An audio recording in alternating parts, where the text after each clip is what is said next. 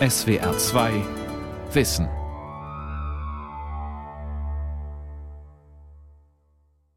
Mit dem Thema Teilhabe als Versprechen, wie ticken eigentlich Smartphone-Gesellschaften? Am Mikrofon Ralf Kaspari. Das Smartphone verspricht Gemeinschaftsgefühle mit Likes, mit Followern, vermeintlichen Facebook-Freunden, mit vielen Sternchen und guten Noten und Bewertungen.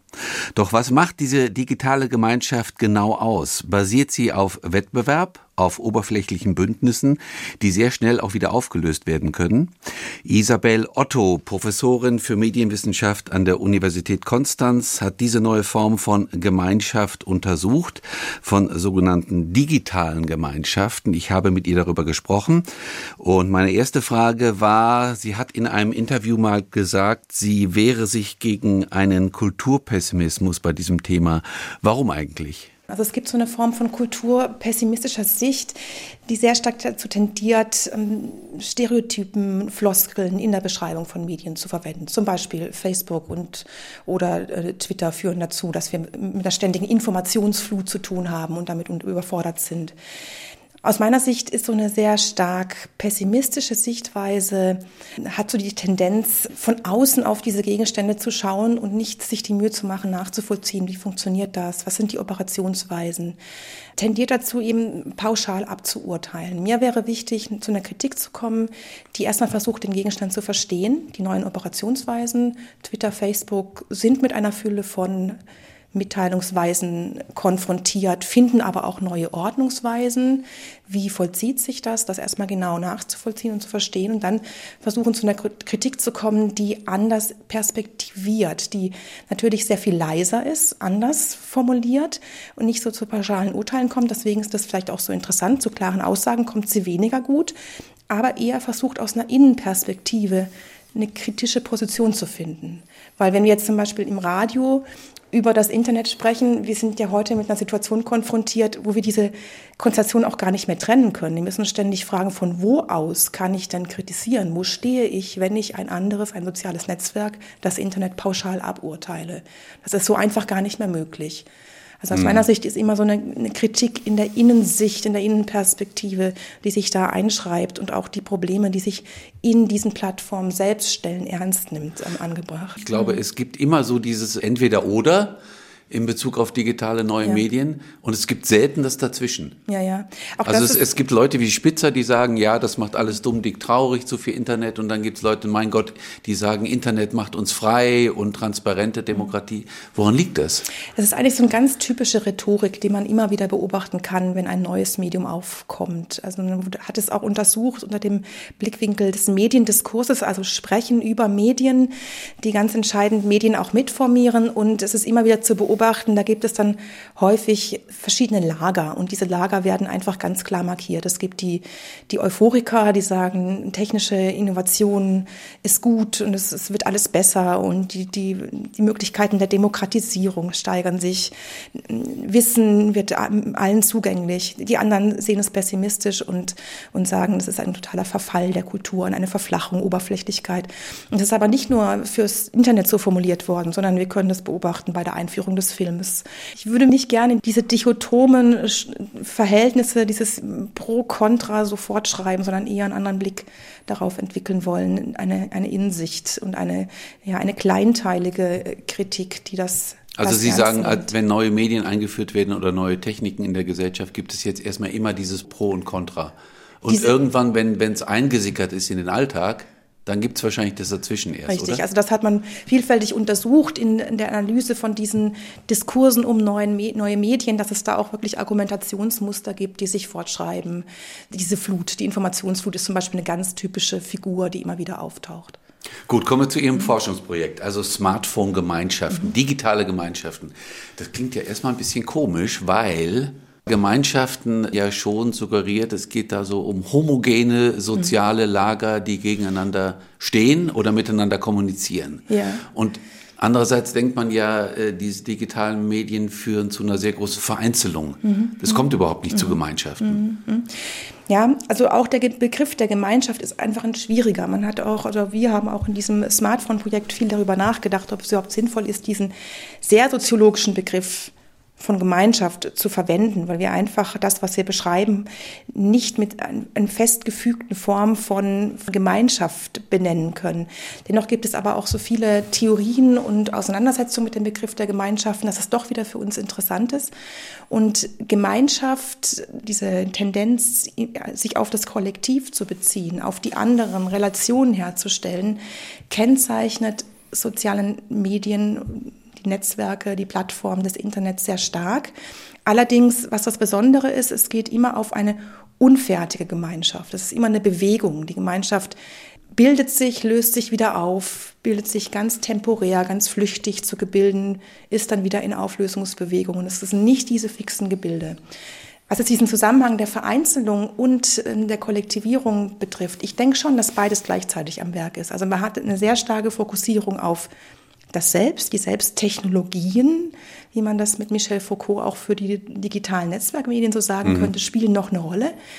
Andererseits ist dieses, diese Fokussierung und die Verfertigung eines Selbst im Netz immer auf die anderen bezogen. Also wie vernetze ich mich, wie, wie bin ich verbunden, wie, wie viele Verbindungen habe ich. Das ist gar nicht zu trennen, das ist beides in einem. Das ist sozusagen eine Bewegung. Kollektivierung, Subjektivierung, Bildung eines Einzelnen, Bildung einer Gemeinschaft hängt ganz eng miteinander zusammen. Das Wichtige war für mich jetzt erstmal das Stichwort flüchtige Gemeinschaft. Mhm. Das, was heißt das? Flüchtig heißt, es ist eine Gemeinschaft, die im Grunde nur in Aussicht gestellt wird. Also was wir in dem Smartphone-Projekt untersuchen, das hat auch den Untertitel ähm, Teilhabe als Versprechen und Zumutung, ist, wie diese Gemeinschaft immer wieder zum Beispiel in Werbung von Apps als das zu Erreichende in Aussicht gestellt wird. Also wir sind bald eine große WhatsApp-Gemeinschaft und jeder hat bald ein Smartphone und wir können alle erreichen. Diese in Aussicht gestellte Gemeinschaft, die wird nie irgendwo greifbar, die zeigt sich nicht im sozialen Raum. Die zeigt sich eben in diesen Versprechen und, und Zumutungen, ist eben deswegen auch nur als Horizont gegeben und hat allein deshalb schon eine große Flüchtigkeit. Und wenn sich dann auf der Grundlage dieser Versprechen eben Gemeinschaften verfertigen, zum Beispiel in WhatsApp-Gruppen oder in kurzzeitigen Austausch, in, in Spiele-Apps auf dem Smartphone, dann ist das immer nur für einen Moment. Also die mhm. entstehen immer nur für diesen Moment, finden sich zusammen, lösen sich wieder auf. Aber wenn das sozusagen die Gemeinschaft als Versprechen ist, also als Versprechen, das sich irgendwann in der Zukunft mal realisiert, wie hält man die Leute bei diesem Projekt bei der Stange?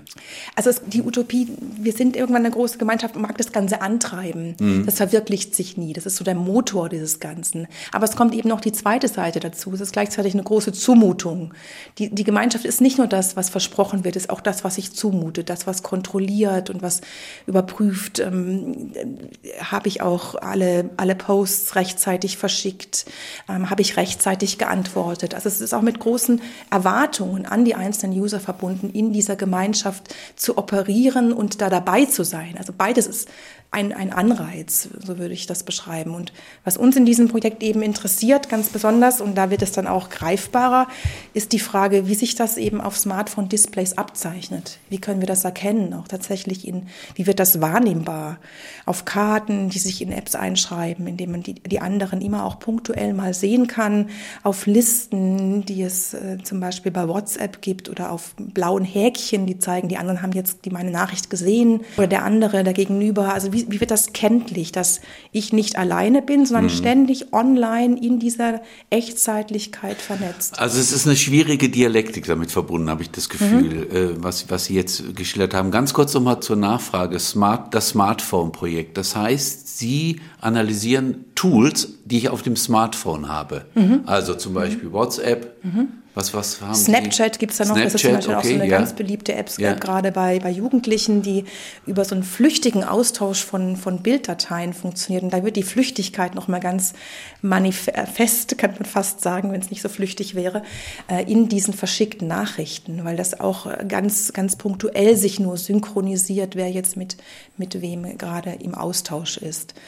Also das wären zwei WhatsApp, Snapchat, mhm. ähm, Ingress, Pokémon Go sind zwei beliebte Spiele-Apps gewesen, in denen sich diese Gemeinschaften eher in ihren Spuren äh, gezeigt haben. Und für den einzelnen Spieler war eher in Spuren was sichtbar, was andere in diesem Spiel auch getan haben. Und dann gibt es eben auch solche Fitness-Apps wie Runtastic, die über Wettbewerb und Vergleich funktionieren und über wer läuft welche Strecken wann und in welcher Geschwindigkeit und wie kann ich mich da mit den anderen vergleichen und sehe sozusagen durch die, über die Daten der anderen, wie ich mich da einschreiben kann in eine Gemeinschaft. Also das sind auch diese Selbstoptimierungs-Apps, die Sie ganz stark Richtig, untersucht ja, das haben. Das ist auch ein, ein, ein Aspekt, ne, okay. der eine Rolle spielt. Jetzt gibt es ja Soziologen, die Sie wahrscheinlich auch kennen. Wir wollen sie jetzt nicht mit Namen einzeln nennen, mhm. die meinen, wir sind gerade durch solche Bewertungs-Apps, wo wir uns selbst bewerten und wo wir permanent andere bewerten, mit mhm. Likes versehen, wo wir uns mit Scores messen, etc., etc. Wir sind auf dem Weg in eine ziemlich harte Wettbewerbsgesellschaft, mhm. wo jeder irgendwie mit jedem im Wettbewerb steht. Mhm. Würden Sie also, das unterschreiben? Ist das, ist das so? aus soziologischer Sicht kann ich das sozusagen gar nicht mit beurteilen. Was mich daran aus medienwissenschaftlicher Sicht interessiert, ist, dass sich dieser Wettbewerbscharakter, dieser Bewertungscharakter ganz stark in die Operationen dieser einzelnen Plattformen, Apps, sozialen Netzwerke einschreibt. Ähm, ich würde aber auch noch mal stärker als diesen ja, sozialen Wettbewerbscharakter oder Umstellung in der Disposition unserer Gesellschaft stark machen wollen, dass sehr viel nach der Logik des Spiels funktioniert.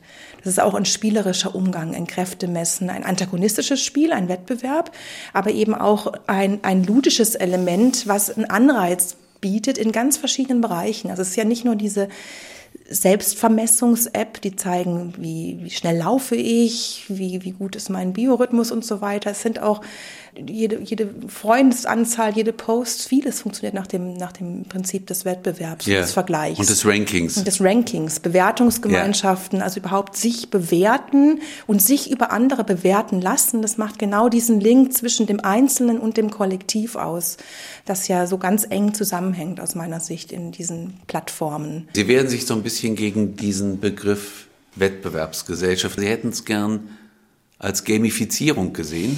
Ja, Gamifizierung ist, ist, so ein Begriff, der eher davon ausgeht, es gibt so eine Form von äh, Spiel und ja, also was ich eigentlich eher betonen wollte, ist, dass ähm, neben diesen, also wir, das wäre auch so ein bisschen eine Zerfallsthese, wir werden jetzt immer mehr so eine Wettbewerbsgesellschaft und so weiter, das wird immer antagonistischer, eher noch stärker betonen wurde, dieses ludische Element, was so eine Beweglichkeit auch hat. Also ludische Element, ja, spielerische Element. Ne? Spielerisches ne? Element. Homo ludens heißt es. Genau, so richtig. Also was irgendwie nochmal so eine, eine Beweglichkeit, also was, was glaube ich sehr entscheidend ist für diese Gemeinschaftsformen in den vernetzten Medien, digital vernetzten Medien, ist diese Dynamik, also diese ständige Neubildung, Auflösung. Und da gehört diese Beweglichkeit, die dieses spielerische Element des Wettbewerbs hat, auch wieder rein.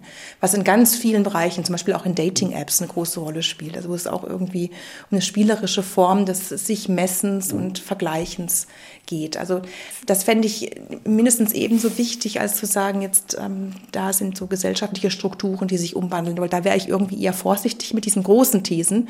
Wenn man da wieder in den, in den historischen Vergleich schaut und die berühmten Gladiatorenkämpfe heranzieht, ist die ja. Frage, ist das wirklich so, dass wir heute so dastehen in so einer okay, okay, die Soziologen, die ich eben zitiert habe, aber nicht dem Namen nach zitieren wollte, sagen ja auch, wir hätten es mit einer neuen Form des digitalen Kapitalismus zu tun. Mhm. Ja, also das sind ganz ökonomische Maßstäbe, ganz, die plötzlich ja. überall eine Rolle spielen. Ja, das auf jeden ja, Fall. Wie fit bin ich, wie fit sind die anderen? Gerade auch bei den mhm. Dating-Plattformen preist man sich ja eher, also in Anführungszeichen, als Ware an. Ja, und da ist interessant, inwiefern neue Formen des, der Ökonomisierung sich einschreiben in die ja, so, Würden Sie das unterschreiben Strukturen. mit der These Ökonomisierung? Ja, das finde ich Digitaler durchaus eine wichtige, eine, wichtige Komponente, okay. die also man wirklich nicht rausrechnen kann aus diesen sozialen Netzwerken. Diese ökonomische, das ist einfach Teil dieses gesamten Konzepts und diese Ökonomisierung zieht sich dann eben durch und es wird dann eben auch in diesen Bewertungs, also wo es ja eigentlich um nicht monetäre Strukturen geht, es geht nicht um Geld immer, sondern es geht um andere Formen des Wertes und des Austauschs von, von äh, ja. Geht es um sowas wie soziale Anerkennung, was ganz rudimentäres? Ja, also wie gesagt, ich würde das aus den Logiken dessen beschreiben, was die, was die medialen Verfahren sind und, und das immer wiederum auch als eine Form des Dynamischen und in Bewegung bleiben. Also wie, welche Plattform bleibt denn ähm, interessant? Nur diejenige, die sich ständig erneuert und die immer wieder weiter vernetzt wird. Das, und die, dieser Anreiz und dieses Posten, diese ständig neue, neue Relationen auch herstellen, das hält diese Vernetzung und diese gesamte Struktur am Leben, hält sie lebendig und treibt sie an. Ist das so eine Art neuer fluider Intelligenz? Ja, mit der Intelligenz, das ist so eine schwierige Frage. Ja, das also, ist auch wieder so ein, etwas, was man möglicherweise auch als, also es wurde ja auch immer viel über Schwarmintelligenz gesprochen von diesen digital vernetzten Gemeinschaften. Ähm, auch die neue Form der Intelligenz, die da möglicherweise am Werk ist, würde ich eher als eine, ein Ideal ansehen, was sich da so, so am Horizont abzeichnet, das Ganze anreizt, als tatsächlich, dass sich das in Praktiken und in dem wirklichen Gebrauch der sozialen Plattformen zeigt. Also es gibt Studien zum Beispiel zu Wikipedia, die genau das Gegenteil gezeigt haben. Also es gibt irgendwie keine Schwarmintelligenz, mm. keine neue Form von yeah. vernetzter Intelligenz, sondern es gibt ganz klare Hierarchien und Ordnungen und Rollen. Also so also wer ist Autor, neu, wer ist kein Autor bei richtig, Wikipedia zum also Beispiel? Gerade die deutschsprachige Wikipedia das hat ähm, ein, auch ein Kommunikationswissenschaftler und Soziologe Christian Stegbauer sehr stark und sehr deutlich untersucht, zeigt eben, es gibt da klare Rollen und ich kann in Wikipedia, auch wenn es das eben so propagiert wird, nicht einfach mitschreiben und mich einschreiben. Ich muss da erstmal ein ganz hierarchisches System durch, mhm. durchschreiten und, äh, und das. Äh, Weil Schwarmintelligenz immer mit antihierarchischer Intelligenz gleichgesetzt wird. Richtig, ne? genau. Also Sie werden da vorsichtig ein bisschen. Ja, also das einerseits vorsichtig ähm, zu sagen, ähm, wie ist das wirklich in den Praktiken, also in der Art und Weise, wie diese, diese Medien gehandhabt werden. Da sieht es ganz anders aus. Andererseits finde ich den Begriff doch wieder wichtig, weil er genauso wie der Begriff der Partizipation, der Kollaboration aufscheint als ein Gemeinschaftsversprechen. Also als, einen, als Horizont dessen, was alles möglich ist und was der Eintritt, der Beitritt und die Teilhabe an diesen Netzwerken ähm, gewährleisten. Wenn das alles so ephemer ist, wie Sie sagen, wenn sich das permanent verändert alles und im Fluss ist und Bewegung vorhanden sein muss, was hält mich eigentlich bei der Stange? Als genau Nutzer. Das. genau das. genau das. Jetzt sind wir wieder so bei. Ja, es suggeriert mir das immer, immer in einem sozialen Kontakt zu sein. Ich glaube schon, dass es auch darum geht, einfach immer in diesem Kontakt zu bleiben und diese Verfertigung des Online selbst sich genau dadurch vollzieht, durch dieses ständig Erneuern und diese Arbeit an der Gemeinschaft, am Selbst, die nicht aufhören darf. Sobald sie aufhört, ist es vorbei. Also das ist von einem ständigen, ja. ständigen Weitermachen. Das haben Sie schön gesagt, die Arbeit an sich selbst. Ja, also das ist von diesem ständigen linken Posten lebt das Ganze und deswegen kann es auch nicht abgeschlossen werden, nicht fertig werden. Also wenn ich bei WhatsApp in meine Gruppe irgendeine Nachricht schreibe, dann, dann gucke ich möglichst alle fünf Minuten nach, ob diese zwei Häkchen mhm. sich einstellen, damit mhm. ich weiß, es wurde gelesen. Mhm. Ja, genau. Und wenn man sich das auf sich selbst bezieht, dann sind wir nämlich genau bei den Zumutungen dass ich schnell antworten muss und auch dieser Geschwindigkeit, diesem Erwartungsdruck entgegenkommen muss. Ist ja, ein, ein ganz wichtiger Baustein für Sie auch diese Teilungsfunktion, wenn ich was mit, wenn wir was miteinander teilen können, mhm. ist ja auch ein großer Begriff eigentlich, ja, dass man irgendetwas miteinander teilt. Also dieses, dieses Mitteilen ist für uns auch theoretisch sehr interessant, weil es, also uns in der Medienwissenschaft interessieren immer die Fragen, wie etwas gleichzeitig verbindend und trennend ist. Also das ist so eine grundlegende Bestimmung von Medialität, das verbindend Trennende, also das, was Möglichkeit der Kommunikation, des Austauschs herstellt, aber was auch dazwischen tritt und trennt. Und deswegen ist alles, was geteilt wird und mitgeteilt wird, mhm. seien das jetzt irgendwelche virtuellen Güter, seien es Nachrichten, was auch immer, medienwissenschaftlich hochspannend, weil es eben genau diese Teilung, die Verbindung und Trennung zwischen einzelnen Menschen, Smartphones, was auch immer.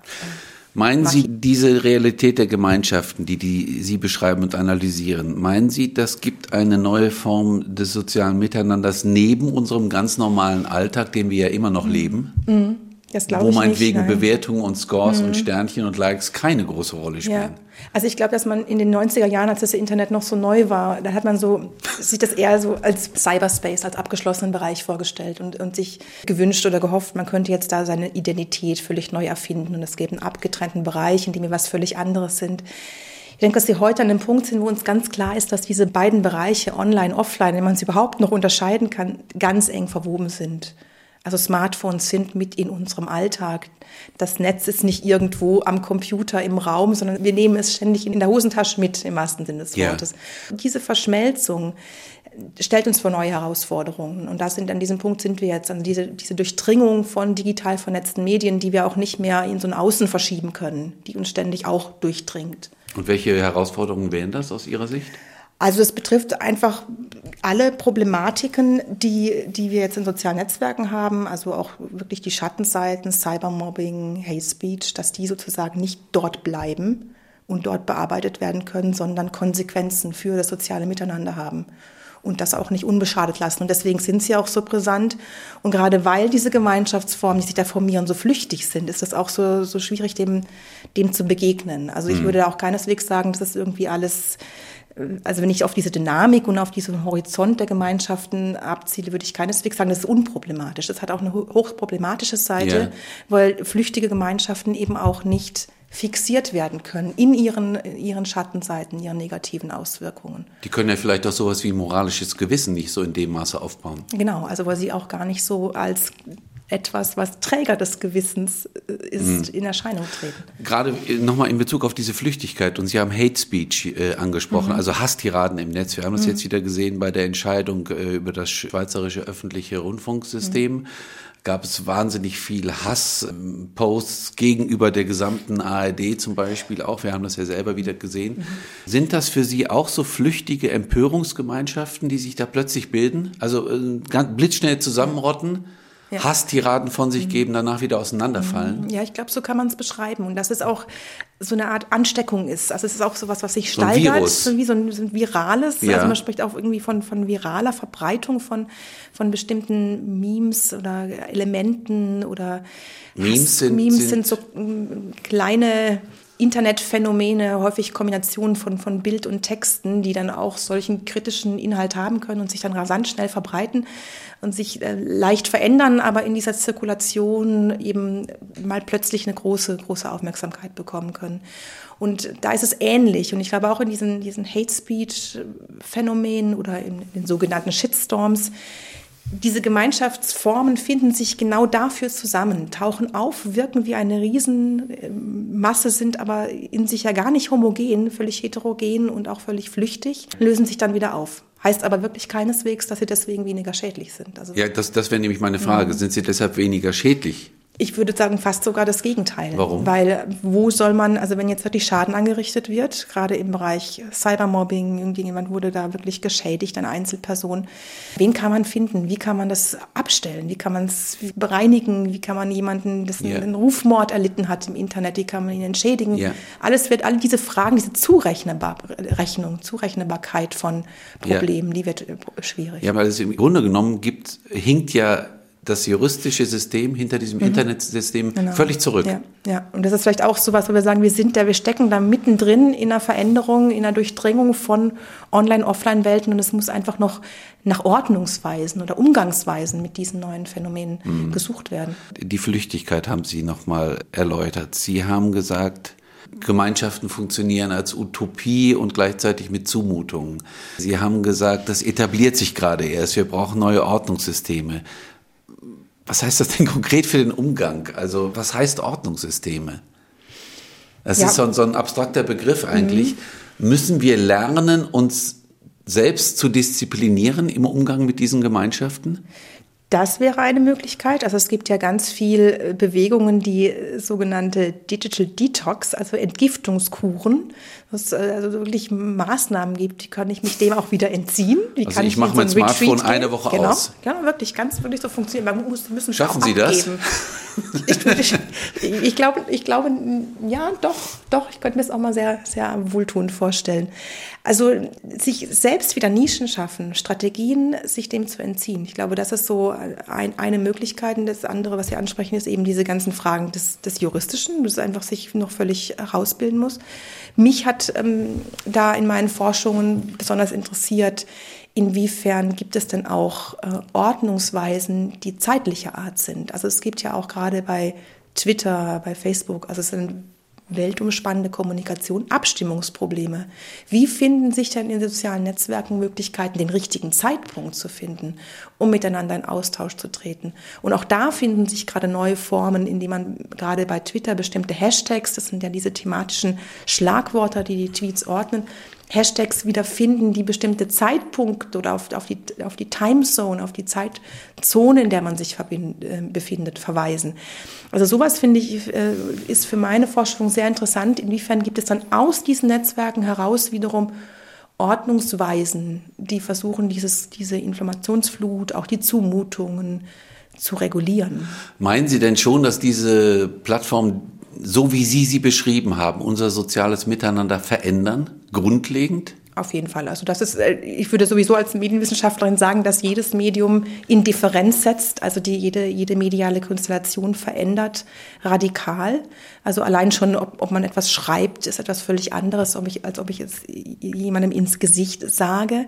Und so muss man immer schauen, inwiefern Umschriften sich hier vollziehen, die eben an diese neue technische Konstellation gebunden sind und an diesen, diese Umschriften vollziehen sich ständig, also mit einer medientechnologischen Veränderung. Aber es wäre dann so bei diesen, bei diesen sozialen Plattformen, bei diesen neuen Gemeinschaften, die sich heranbilden, dass wir erstmal verstehen müssen, wie sie funktionieren und dann müssen wir daraus sozusagen Konsequenzen ziehen aus Richtig, diesem ja. Funktionieren. Ja, so ist das. Und das ist ja auch immer das Problem mit dieser sogenannten radikalen Gegenwartsforschung, dass man sich mittendrin befindet, also keinen historischen Abstand hat und Entwicklungen, die, über die man gerade noch geschrieben hat, sich schon wieder verändert haben. Also gerade wenn ich über Plattformen oder Apps schreibe, muss ich meine Texte ständig aktualisieren und weil sich da auch so viel tut. Also das ist etwas, was eben auch in dieser Weise noch im Fluss ist oder immer im Fluss bleibt. Da haben Sie eigentlich dieselben, nicht Probleme, aber dieselben, sagen wir mal, Herausforderungen wie wir, also mhm. als öffentlich-rechtliche Medienanstalten, mhm. die natürlich jetzt mit den Angeboten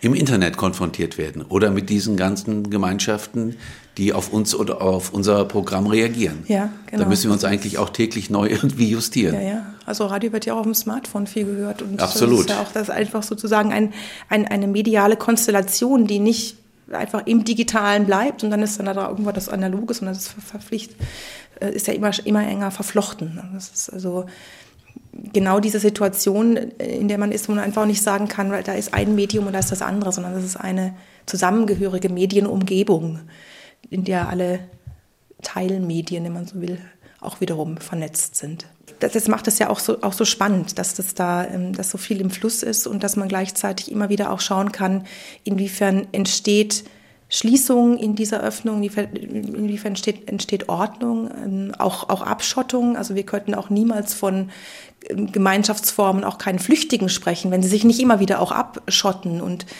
exklusiv sind oder exkludieren und auch diese Gegenbewegung, auch sich immer wieder dagegen zu stemmen, gegen diese Flüchtigkeit die ist mindestens ebenso interessant wie die Dynamik dieser neuen Gemeinschaftsform. Ja, dann wünsche ich Ihnen noch viel Erfolg für ja. die Forschung, für die weitere und danke für das Gespräch. Mhm. Ja, ich danke Ihnen.